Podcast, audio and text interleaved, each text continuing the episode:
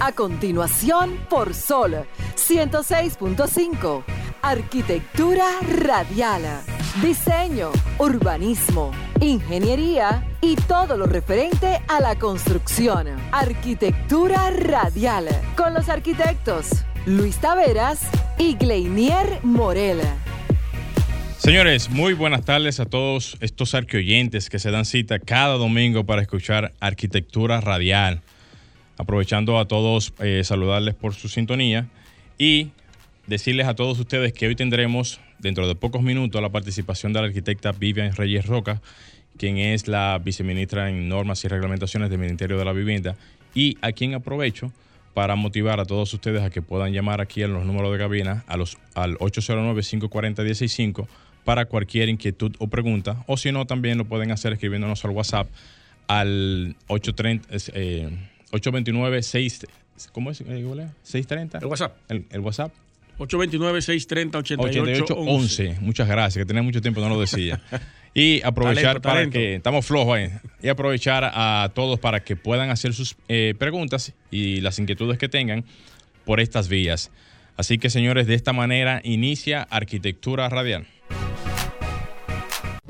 Estimula tus sentidos, enriquece tus conocimientos. Arquitectura radial. Buenas tardes, arquioyentes. Como bien dijo mi colega Gleiniel Morel, el- una hora de este domingo vamos a conversar con ustedes sobre algunos temas del sector de la arquitectura, la ingeniería y la construcción, de la mano de Luis Taveras, Gleiniel Morel, por supuesto, y Franklin Tiburcio en los controles. Vamos a pasar, señores, con la frase de apertura para iniciar con los temas de hoy, que tenemos algunos muy interesantes para ustedes. Dice de la siguiente manera. Por más que simplificamos, no llegamos a simplificar. Y eso tiene una razón. Y es que no desmenuzamos el pensamiento. No lo llevamos hasta la última consecuencia para encontrar qué define una obra sin tener que ponerle nada. Oye eso. Marcelo Alburquerque, ¿Quién? el arquitecto. ¿Cómo? Duro, duro el profesor. Pero muy bien. Duro. Un tanto, un tanto compleja. Hay que sentarse a desmenuzar esa frase. Esa frase salió porque esta semana estén atentos que viene el podcast con él cuando grabamos el viernes. Ah, mira qué bien. En una de sus explicaciones yo me quedé, pero eso es una frase. Tuviste que escucharla como un par de veces, ¿verdad que sí? Sí, sí. Permítame decirla en el, en el, en el programa porque está muy buena. Y Ah, aparte de que necesitábamos frases de, de, de arquitecto dominicano, ahí tenemos una.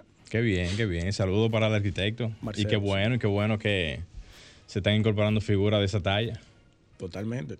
Totalmente. Muy bueno ese podcast. Claro. Muy bueno. Vamos a verlo, vamos a verlo, vamos a verlo. y enriquecedor. Mira, tú sabes que Marcelo es caricaturista también. ¿En serio?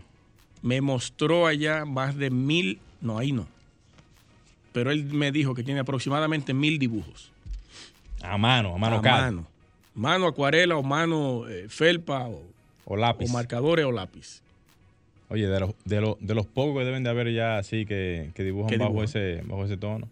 O sea, bajo ese tipo de conceptos, ¿verdad? Sí, cuando yo llegué Eso a la no se usa ya prácticamente. Ya hoy en día ¿Cómo que ya- no se usa? Eso no se ¿Cómo usa. que no se- Ya, ya las Surface y, y las tablets ya vienen con unos, unos programas El y todo arquitecto eso. que no agarra un lápiz una felpa lo y un papel, Lo agarra en la, en las, en las Surface. no, no, en no, las no, tablets. no es lo mismo. Yo le he visto la usted rayando ahí cosas. Sí, no pero- se esté ahora echando para atrás. ahora viene de que, que no se usa.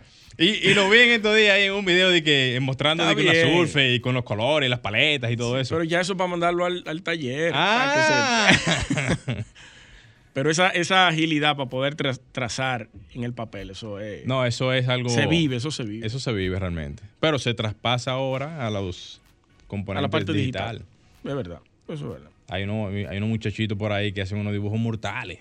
Sí, yo sigo una cuenta de un muchacho que hace unos unas animaciones de lobo. Oh, pero ven acá. Mortal. Yo no sé si, si Franklin lo ha visto eso. De seguro que sí. Él va, va llevando el proceso y tú lo vas viendo, recortando, agregando, moviendo, poniendo, y después al final te da, te da el, el producto Bueno, final. voy a aprovechar y voy a, a- a motivar a, la audiencia a que justamente parte de mi comentario o uno de ellos, bueno, voy a, voy a solamente tocar ese, que tiene que ver con eso, con, la, con el uso de, de la data, de, de, por ejemplo, lo que es la inteligencia artificial y todas esas herramientas que van de la mano, claro, en la arquitectura, que van, la- van de la mano con eso, Eso viene rompiendo. fuerte, fuerte, fuerte. Así es. Miren, señores, yo quiero, eh, antes de entrar en materia, saludar a un arquitecto dominicano que se encuentra en España. A veces lo veo en España, a veces lo veo aquí, pero uno nunca sabe cuando está aquí. Se llama Wander Quesada Martínez. Saludar que el Comité Técnico de la Convención Internacional de la Arquitectura Técnica en Madrid le certificaron el empleo de los componentes de origen vegetal y gel de sílice en el diseño de materiales a base de cemento sostenible. Ellos están creando un tipo de cemento sostenible con materiales orgánicos a base de vegetal y gel. Y ya está certificado ese componente, eh, A ese nivel- material. A nivel internacional. Sí, se pudiera decir que sí, porque está certificado bajo esta institución, CONTART se llama.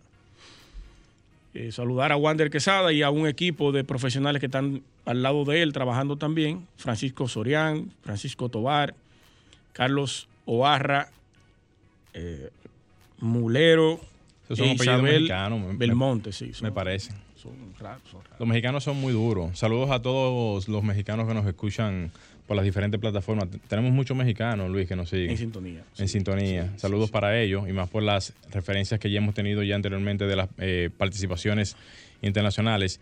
Y los mexicanos en eso tienen una, una, una incidencia bastante importante en esos desarrollos de, de proyectos así. Son todo muy eso. fuertes en la creación de elementos nuevos. Claro. y, y materiales.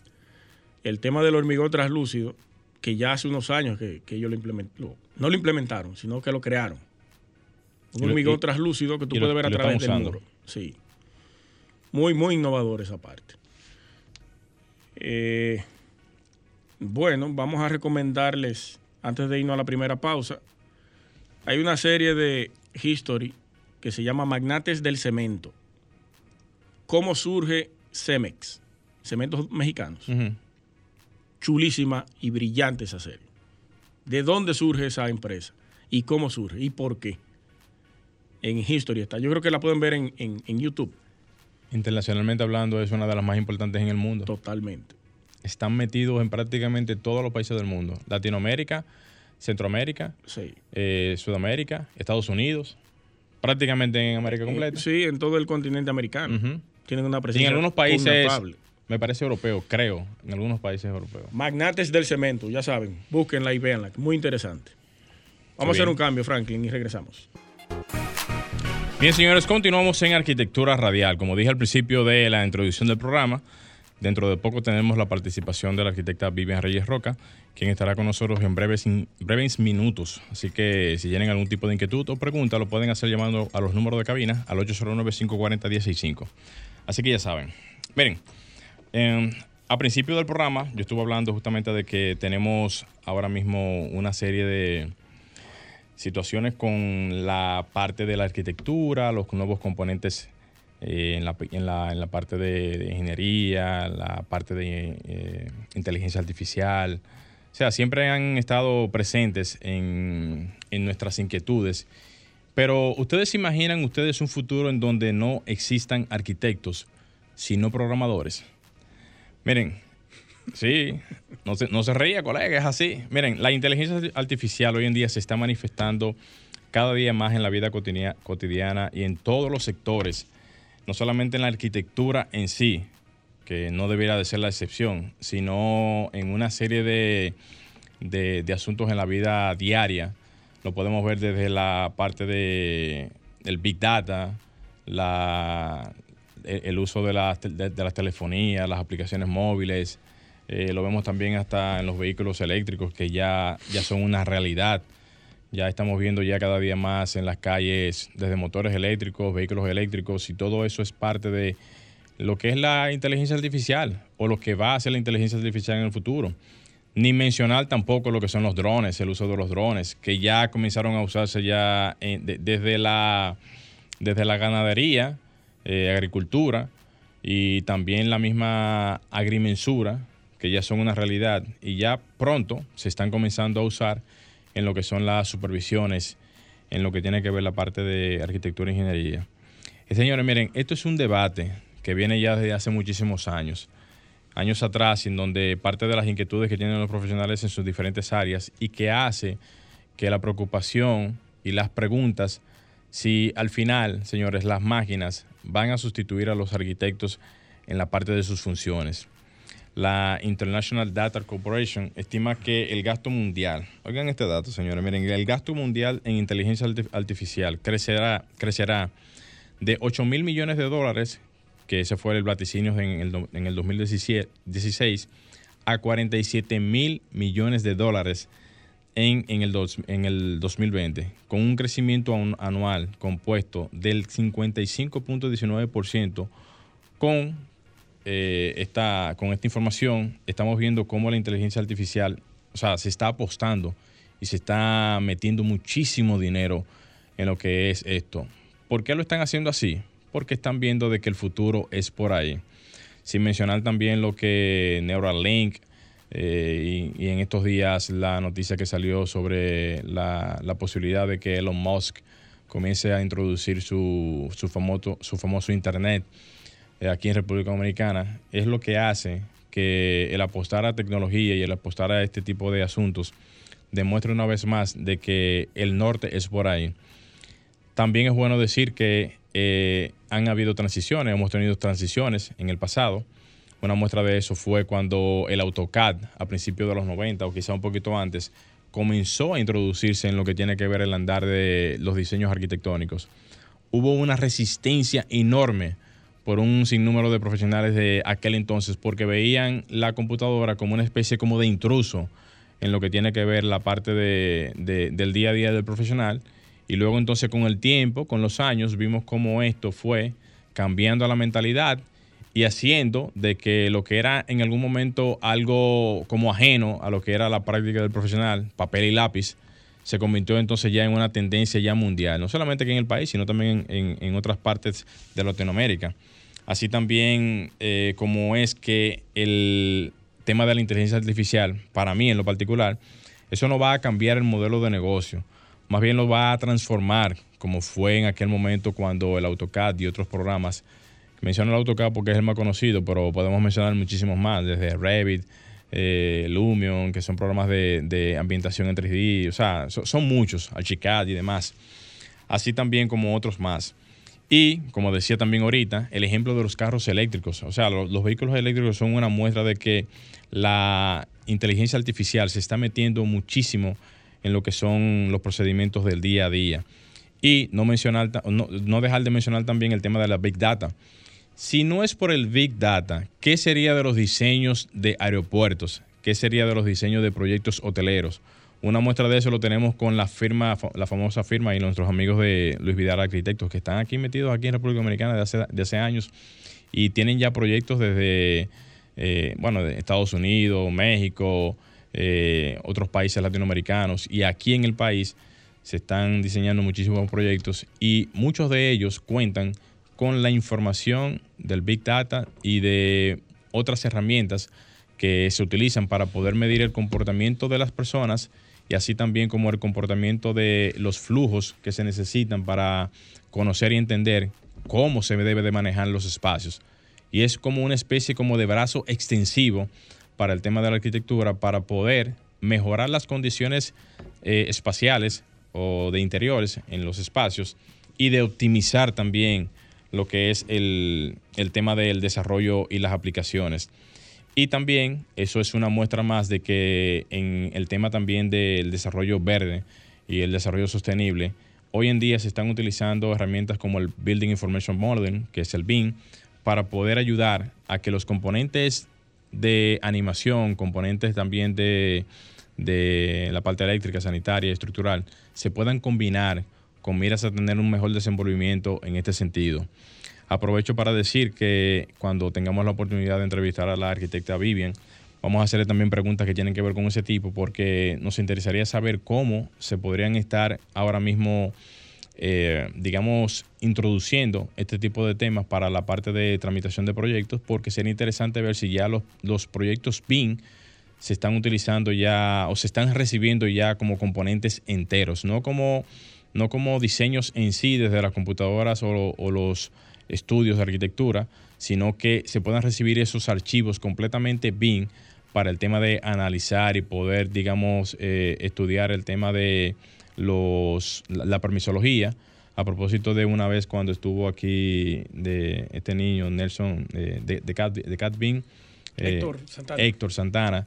que nos estuvo diciendo que hay, ya existen componentes que solamente hay que introducírselos a este tipo de programas para poder, digamos, depurar de alguna manera u otra lo que son los resultados finales y que ya cuando tú tengas ese, digamos, esa depuración y lo introduzcas ya en el, en el ministerio, ya tú puedas tener una especie como de depuración, como un avance ya significativo a estos temas que te van a ayudar significativamente a lo que es el resultado final, que es que el proyecto salga en un corto tiempo y que también podamos tener soluciones eh, sumamente prácticas.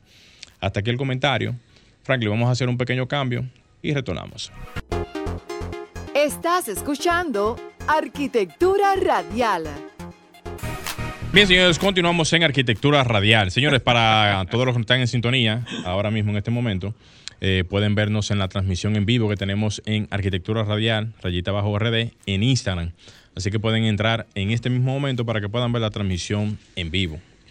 Señores, hay una preocupación eh, respecto a las edificaciones históricas, la historia reciente de la arquitectura y la historia más dilatada, más vieja, siglos XVI, XVII. Y me refiero aquí a República Dominicana.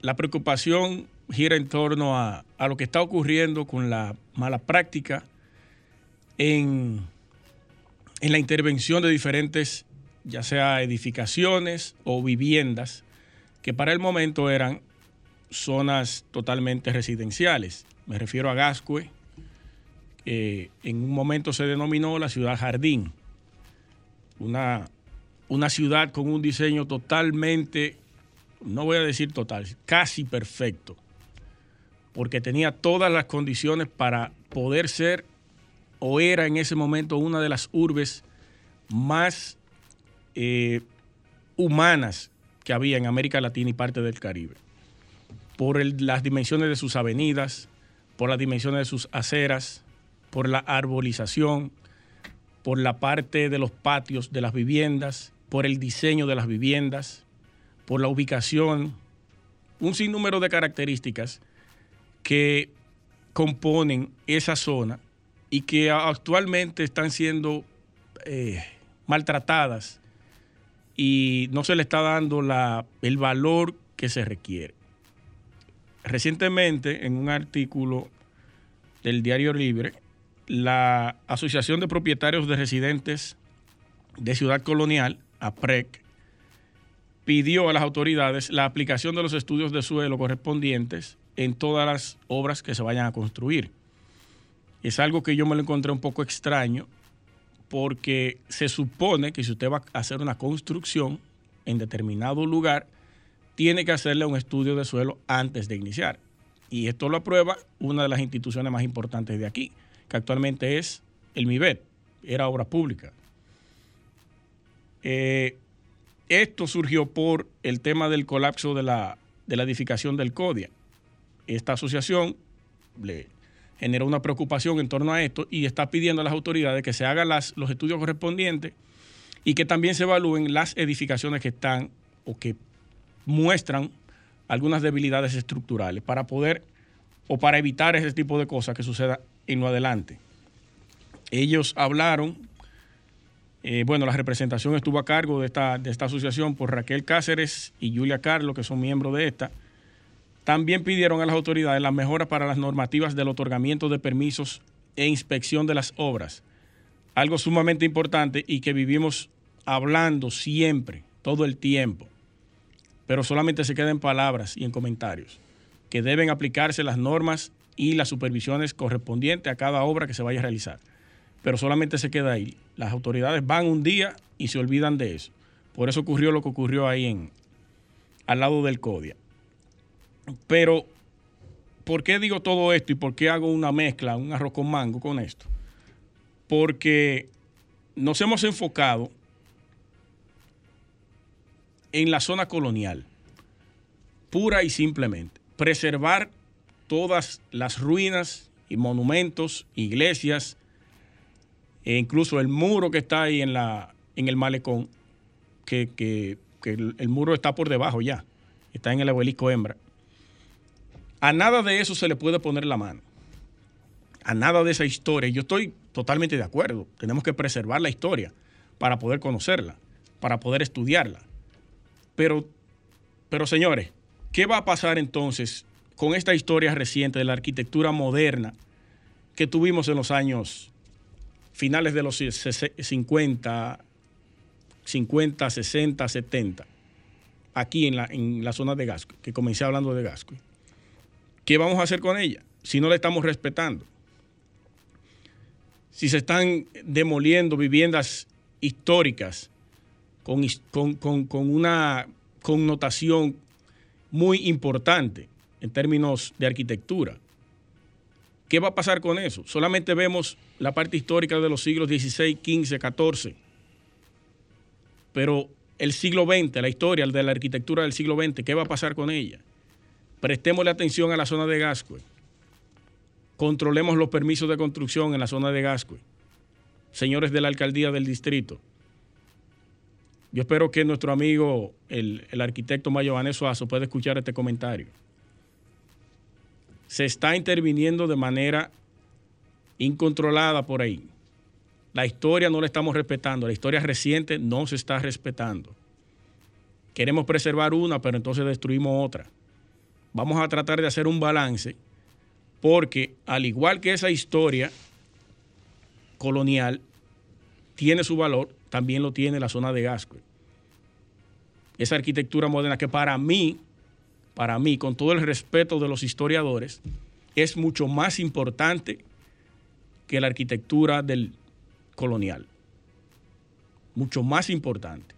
Por un sinnúmero de cosas que no la voy a definir ahora porque ya el tiempo no nos va a ayudar, pero pudiéramos hacer un comentario más adelante, definiendo del por qué para nosotros esa arquitectura moderna, contemporánea del momento, es más importante que la de la zona colonial. Entonces vamos a tratar de hacer un balance de uso de suelo de esos dos lugares, porque tienen el mismo valor histórico en términos de arquitectura los dos. Yo espero que puedan tomar eh, como sugerencia este comentario y prestarle atención a esa arquitectura que igual manera, de igual manera es invaluable. Vamos a hacer un cambio, Franklin, y venimos con nuestra invitada de la tarde. Bien, señores, continuamos en Arquitectura Radial y ya tenemos ya la invitada de la tarde, nada más y nada menos que la arquitecta Vivian Reyes Roca, quien es viceministra de Normas y Reglamentaciones del Ministerio de la Vivienda. Arquitecta, buenas tardes. Bienvenida. Un aplauso para muchas gracias. un, placer, Gleiner y Luis, estar con ustedes y compartir excelente, hoy. Excelente, qué bien. Un placer y un honor conocerla. No, no había tenido el placer de, Igualmente. De conocerla y qué bueno que conversemos aquí en Arquitectura Radial. Así es, así es. Estoy a la orden. Yo sí, porque yo tuve la oportunidad de cuando estuvimos allá en Mujeres que Construyen, en un evento que lo hizo Acoprovi hace un tiempecito y quien aprovecho y saludo al arquitecto Jorge Montalvo, presidente de la institución. Y ahí tuvimos la oportunidad de, platicar y de, conocernos en una importante, digamos, eh, actividad eh, que, tuvo la misma institución a propósito de lo que es la participación de la mujer en la construcción. Así es, así es. Estuvimos ahí en un panel muy interesante. Es correcto. ACOPROVI es la institución que representa a los profesionales. Yo estoy de acuerdo de, que sí, es una, es una importante. Sí, yo lo he dicho en, anteriores ocasiones que ACOPROVI tiene una importante participación en el sector y lo ha demostrado todos los años. Sí, así es, así es. Arquitecta. y varios gremios más. sí. Para introducir el conversatorio, háblenos un poco sobre la función del departamento que usted dirige, del viceministerio. el viceministerio está compuesto luego, obviamente, de la ley 160-21, que crea el Ministerio de Viviendas y Edificaciones, MIBET eh, donde hay eh, seis viceministerios. Uno de ellos es el que yo dirijo, que es el Viceministerio de Normas, Reglamentaciones y Tramitaciones. En este viceministerio está el área de tramitación de planos, de proyectos, de evaluación técnica de tramitación de planos, la parte de reglamentos y normas, donde se verifican y se actualizan las reglamentaciones y normativas que, que competen a las edificaciones. Y la parte de inspección de obras privadas. Esas son las tres direcciones que componen este viceministerio. En, en la parte de, del tema de las edificaciones, ¿solo edificaciones en qué ámbito? ¿O abarca todo lo que tenga que ver con edificaciones? Todo lo que tenga que ver con... O sea, el, el MIBET tiene que ver con todo lo que es edificaciones.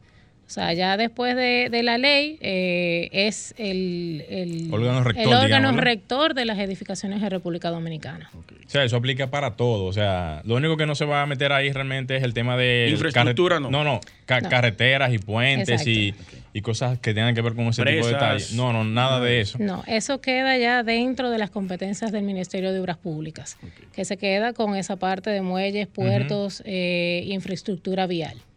Excelente, excelente. Preguntándole en esa misma línea, ¿cambiaría algo en el tema de las reglamentaciones en el MIBET para el tema de tramitación de proyectos?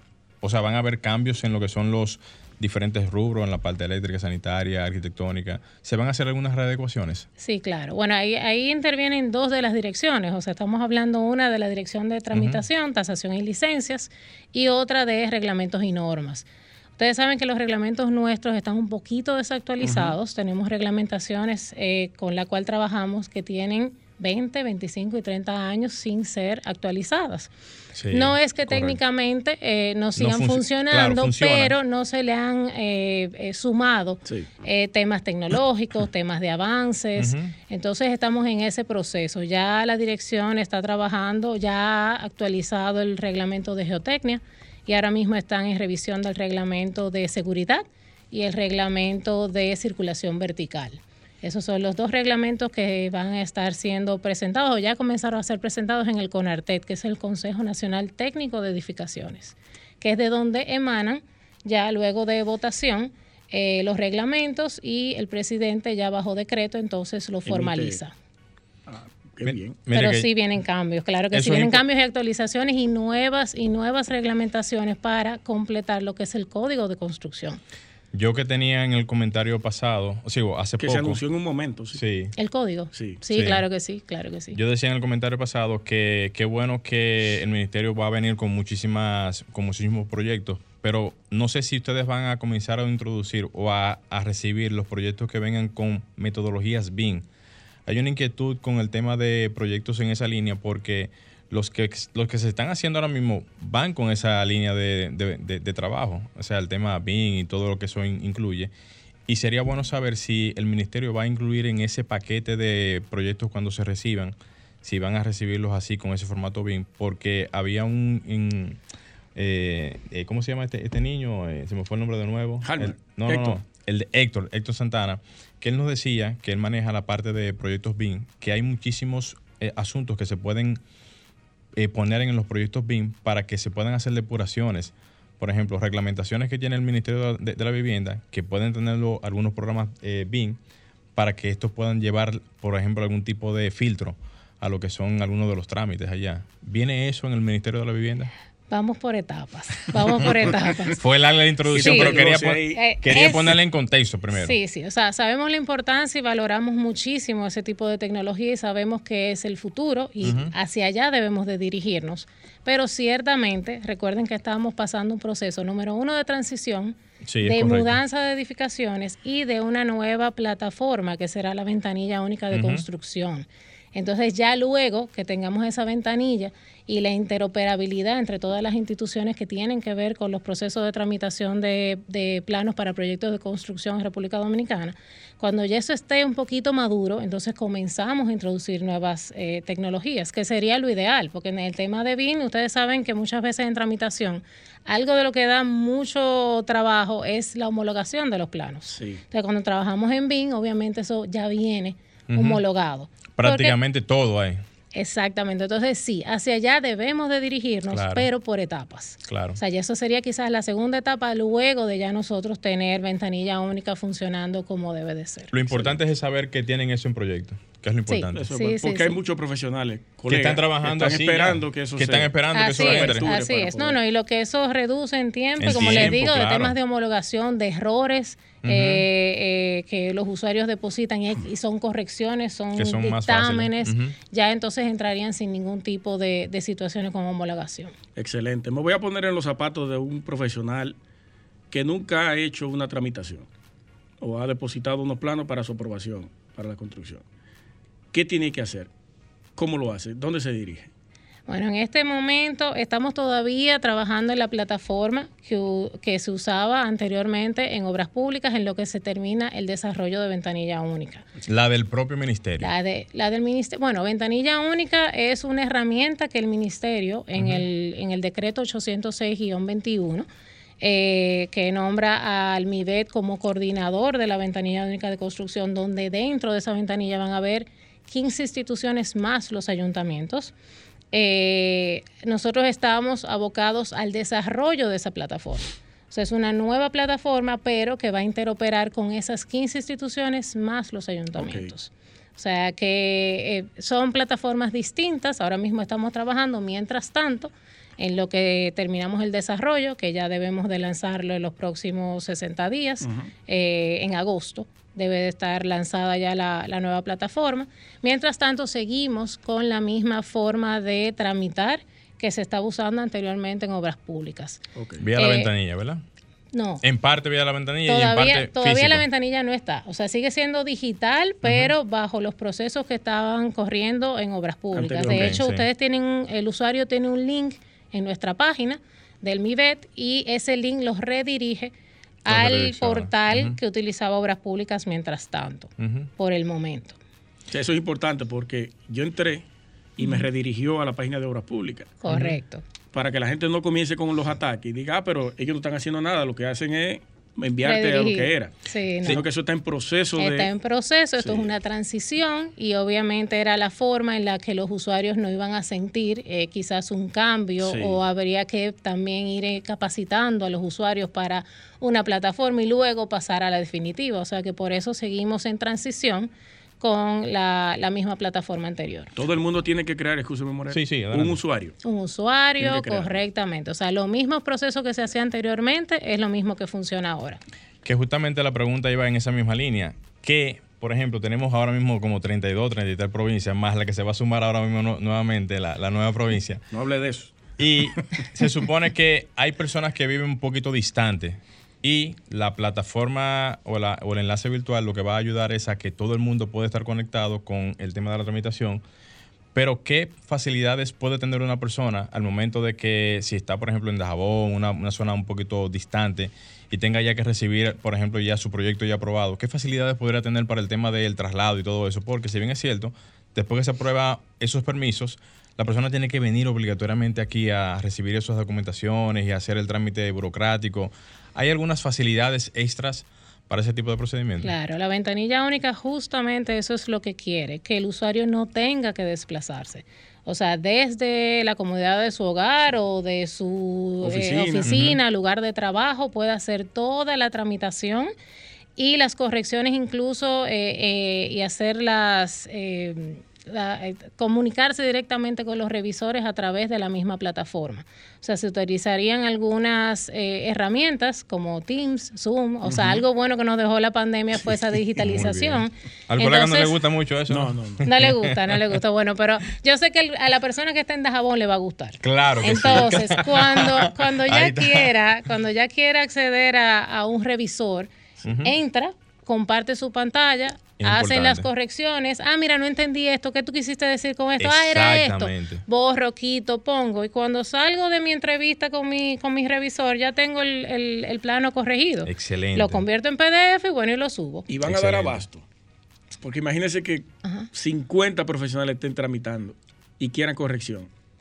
Sí, bueno, ahí vamos a tener, dependiendo, no, los revisores tienen una cantidad y carga de trabajo específica, eso es lo que queremos. La plataforma va a hacer de manera más... Eh, eh, Vamos a decir, de una distribución, no, una distribución un poquito más equitativa de la carga de trabajo. Uh -huh. O sea, porque muchas Para cada veces, colaborador. claro, recuerden que nosotros tenemos algunas oficinas de soporte en algunas áreas uh -huh. y esas áreas también tienen mucho más dinamización en construcción que otras, por lo que quizás la carga de trabajo en esas zonas son uh -huh. más. Lo que queremos es que la plataforma lo que haga es distribuir de manera equitativa entre todo el personal que tengamos, pues ya no hay necesidad de que, bueno, si es en Santiago, porque estoy en Santiago, o si es en Punta Cana, porque estoy en Punta Cana, no, sí. si la atención va a ser virtual, no tienen que estar el usuario directamente en, la localidad en la que está tramitando. Claro, claro, correcto. Entonces, lo importante es que se distribuya para una carga que realmente fue, pueda ser eficiente desde el punto de vista de, de revisores. Eh, y obviamente lo que sería a través de quizás de citas. O sea, ese revisor va a tener una hora específica, le pone su hora en cualquiera de las herramientas virtuales. Planificación, a la gente no le gusta la planificación, eso es planificación. No, pero pierden menos tiempo porque cuando te tienes que desplazar, tienes que buscar estacionamiento, estás ahí ya físicamente, o sea, ya ¿qué, tiempo te, te, tomó todo te eso? Tomó todo eso? Mientras que si ya tú eh, de manera virtual dices, bueno, si me toca mi reunión a las dos y media de la tarde tengo 15 minutos, en esos 15 minutos eh, ya... Eh, eh, Prepara todo, ¿verdad? Lo, corrijo todo con mi revisor y ya, simplemente salgo. Exacto. O sea que esa es la idea. El, desarrollo que se está haciendo de la plataforma es para ese uso. Ayer me escribió una colega, arquitecta, con una inquietud interesante y es que ellos tienen un edificio que están interviniendo actualmente, viejo. Ella quiere saber si toda la documentación aprobada que estaba en obras públicas ya la tienen ustedes física o si está digitalizada, porque están cogiendo una pela porque no encuentran eso. Porque no lo encuentran. Bueno, eso tiene que ser en el histórico. Nosotros sí estamos haciendo una migración de la data para ya tenerla dentro de, de, nuestros, eh, nuestra nube o nuestro eh, eh, repositorio pero se está conectando directamente al, al, repositorio de obras públicas. O sea que realmente no debe, lo que estaba en obras públicas, nosotros tenemos acceso de manera, de manera remota. Y está ahí todavía. Es todo, todo, claro, es un histórico. Hay que buscarlo entonces. Exacto. Atención, colega, eso está ahí. Exacto. Hay que ver si quizás en los históricos, recuerden que es una data de, de, muchos años, hay que ver de qué año es ese expediente y muchas veces es un poquito difícil encontrar cuál es el campo, o que si el nombre, que si la dirección, que si, o sea, qué datos. Hay que introducir la, información. ¿Qué tantos datos? O si ella tiene físicamente la licencia y ha podido aportar la licencia o si no tiene nada. Entonces, Eso es como eh, el acta de nacimiento cuando se perdían en los folios. De, tú no apareces, ese folio se perdió. No, pero aquí no. hay que declararte de nuevo. Aquí todo está digital. Lo que hay que ver los campos que están revisando, pero debe de aparecer. Excelente, excelente. Arquitecta, en el tema de la supervisión y el seguimiento de lo que son los proyectos, se da el caso de que por un asunto natural casi no se tiene la estructura, digamos, física y humana para poder atender todos los proyectos y más cuando están ya en tema de aprobación. Se supone que el ministerio también le va a dar seguimiento al tema de la supervisión de las ejecuciones de los proyectos y también al tema de lo que es de que se estén haciendo las cosas como manda. Entiendo yo, ¿verdad que sí? Así es. ¿Se va a usar el procedimiento, digamos, análogo en cuanto a mandar personas o se va a implementar un poquito más el tema de lo que es la parte de supervisión con drones? Que escuché en eso en algún momento de que se iba a utilizar. Miren, ayúdeme, ayúdeme, ayúdeme, ayúdeme, ayúdeme, un ching ahí a, saber cuál, cuál, cuál de las dos, o si ambas, en algún punto. Miren, mi BET siempre está abocado a introducir toda la tecnología que esté disponible. En el caso de los drones, todavía, en el país, por el tema de regulaciones de espacio aéreo y una serie de cosas, no está abierto a eso. Desde que esté, y de hecho hemos participado ya en, en algunos foros, dándole seguimiento, porque desde que esa tecnología esté abierta, créanme que mi BED la va a utilizar. La va a implementar. Así es. Es un poquito cuesta arriba eso, porque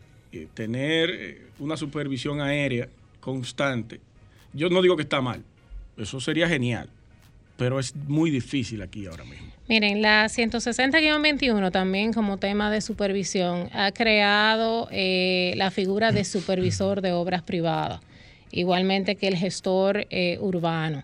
El gestor es eh, eh, una parte privada de una empresa que va a prestar los servicios de tramitación para el que así lo desee. Siempre va a estar disponible los servicios del MIBET. Ahora, el que quiera por alguna razón contratar, que va a tener sus costos, que ya a nivel de mercado esas empresas van a definir cuál es su costo, tienen esa opción de irse por la empresa privada. Es una figura que hace muchos años ya está funcionando, hace más de 25 años en Colombia. Si nosotros eh, entrevistamos uno Exacto, un gestor, o sea, es, es habilitar esa figura aquí para el país. el que participó. El, la misma persona que participó en el encuentro con, con ustedes allá. En la mesa, de, la, la, séptima mesa. ah, pues correcto, correcto. Betancourt. Bueno, correcto. Betancourt. Bueno, ya hemos ido incluso a, las oficinas de Betancourt, hemos visto ah, todo. Pero qué bien. Ya como mi Betsy, claro que curador. sí. Ellos son curadores, Curadores. exacto, curador urbano en Colombia, que sería lo que para nosotros va a ser un gestor urbano. Muy bien, muy bien. Entonces, y la figura de supervisión de obras privadas. En ningún momento la institución va a perder el control porque esas figuras tienen que reportar al ministerio, el ministerio va a fiscalizar y obviamente son figuras que van a estar certificadas y acreditadas y nosotros vamos a estar atentos a que no se incumpla con ninguna de, la, de los requisitos o, o- o ninguna de las atribuciones que tienen esas, esas figuras. Sería importante porque eso es manipulable. Si, la, si la empresa es truquera, Correcto. entonces el, el- el gestor que ellos tengan también va a hacer cosas. Permisible, por Sí, decirlo de alguna sí. manera, ¿verdad? Sí, bueno, en el caso de, de Colombia ellos son bien estrictos, incluso para hacer cualquier mínima variación, que aquí quizás muchas veces los usuarios eh, quisieran, bueno, pero mira que son 5 centímetros nada más, pero mira, Es un chino nada más. El curador urbano en Colombia no tiene ningún tipo de flexibilidad para dar esas excepciones a la reglamentación. Tienen que reportarlo a, a la institución competente y recibir entonces una autorización, entonces ellos a su vez autorizarle al usuario. Eh, por eso se, se tienen que, eh, eh, ¿cómo les digo? Se tiene que circunscribir exactamente a lo que dice la reglamentación.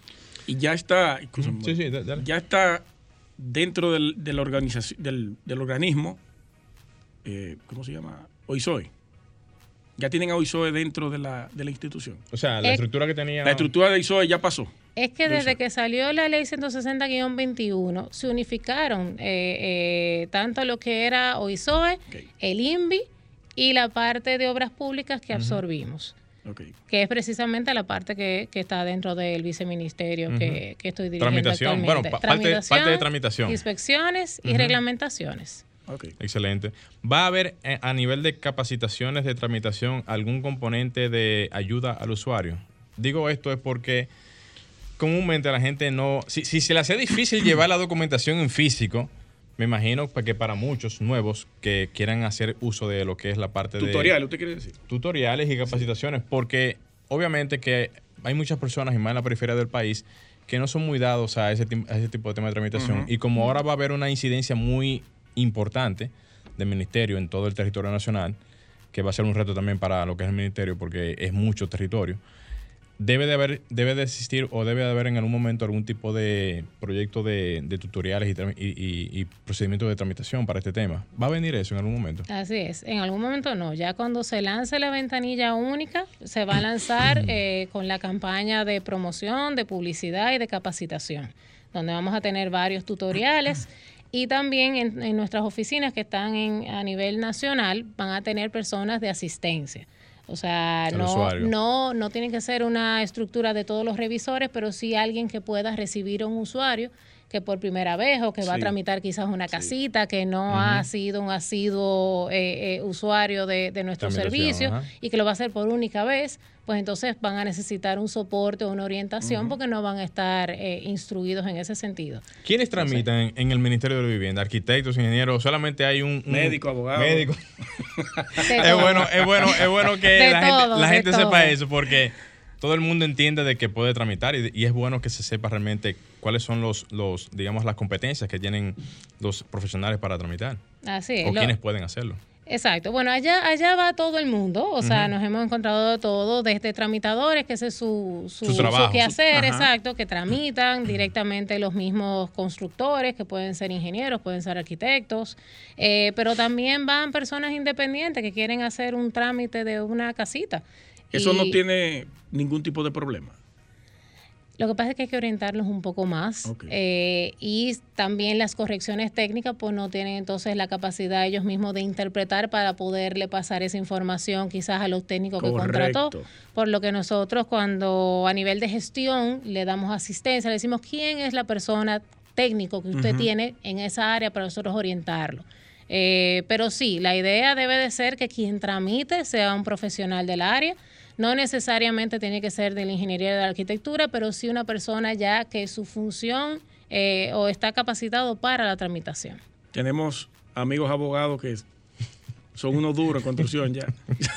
Sí, hay, hay, hay algunos usuarios, sobre todo Hay algunas en el, Ellos van y tema, debaten con los... Sí. en el tema hotelero se usan mucho los abogados como tramitadores, pero deben de tener una contraparte Pero por un asunto legal más bien, no por un asunto Por eso, técnico, ¿verdad? pero entonces se, se, se confunden. Entonces es bueno que tengan una contraparte legal y una contraparte técnica, para que cuando tengan que interactuar, hablar de parte técnica, pues sea el técnico el que realmente intervenga. No me gustaría que finalicemos la entrevista sin antes preguntarle el componente de incentivos en los proyectos sostenibles. ¿Va a haber algún incentivo en el futuro en la parte de tramitación de proyectos en la parte sostenible y proyectos que tengan esta categorización? Bien, para la parte, para pensar en incentivos tenemos que pensar en reglamentaciones. o sea, correcto. y no tenemos todavía las reglamentaciones, pero sí la Dirección de Normas y Reglamentos ya está abocada a eh, eh, sumar información para tener temas ya de, de sostenibilidad, tanto de energía sostenible y otros aspectos sostenibles en, en las edificaciones. Y luego de esa reglamentación, pues entonces sí empiezan Vienen a desarrollarse incentivos. Creo que el- la alcaldía del distrito tiene unos incentivos para Ahora ese mismo. tema. Espacio público y áreas verdes. Franklin nos dice que ya terminamos ¿De qué adiós? por el pero día sí, de hoy. Pero ha, sí, ha sido muy... eh, un- bueno, más adelante lo conversaríamos, sí. lo conversamos un poquito más eh, amplio, pero ellos creo que tienen Algunos incentivos. Sí, bueno, creo ve- que sí. voy a ir a hablar con, con Mayo Vanex a ver qué me cuenta de esos incentivos. Eh, arquitecta, muchísimas gracias por dedicarnos este tiempo A la orden. e instruir a, ustedes. nuestros arquioyentes. Para eso estamos, a Y, la orden. y de paso aprovecho para decirle que cuando tengamos ya ese lanzamiento por parte de MIBET, que nos, eh, que nos, que, que nos comenten sobre eso y que nos hagan partícipe de esa situación para poder fomentar un poquito más la información y hacer llegar a todo el usuario del lanzamiento y cualquier otro tipo de información con relación a Y eso. externarle Claro la invitación sí. para entonces lanzarlo aquí también. claro, claro que que, sí. sí. cuenten con eso. Muchísimas gracias. gracias. por la invitación. Por eso. Bien, señores, hasta aquí Arquitectura Radial. Gracias a ustedes y a todos por su sintonía. Nos estaríamos encontrando nuevamente el próximo fin de semana. Luis Taveras, Glenn Morel y Franklin Tiburcio en los controles. Hasta la próxima. Y hasta aquí, Arquitectura Radial, con Luis Taveras y Gleinier Morel, por Sol 106.5.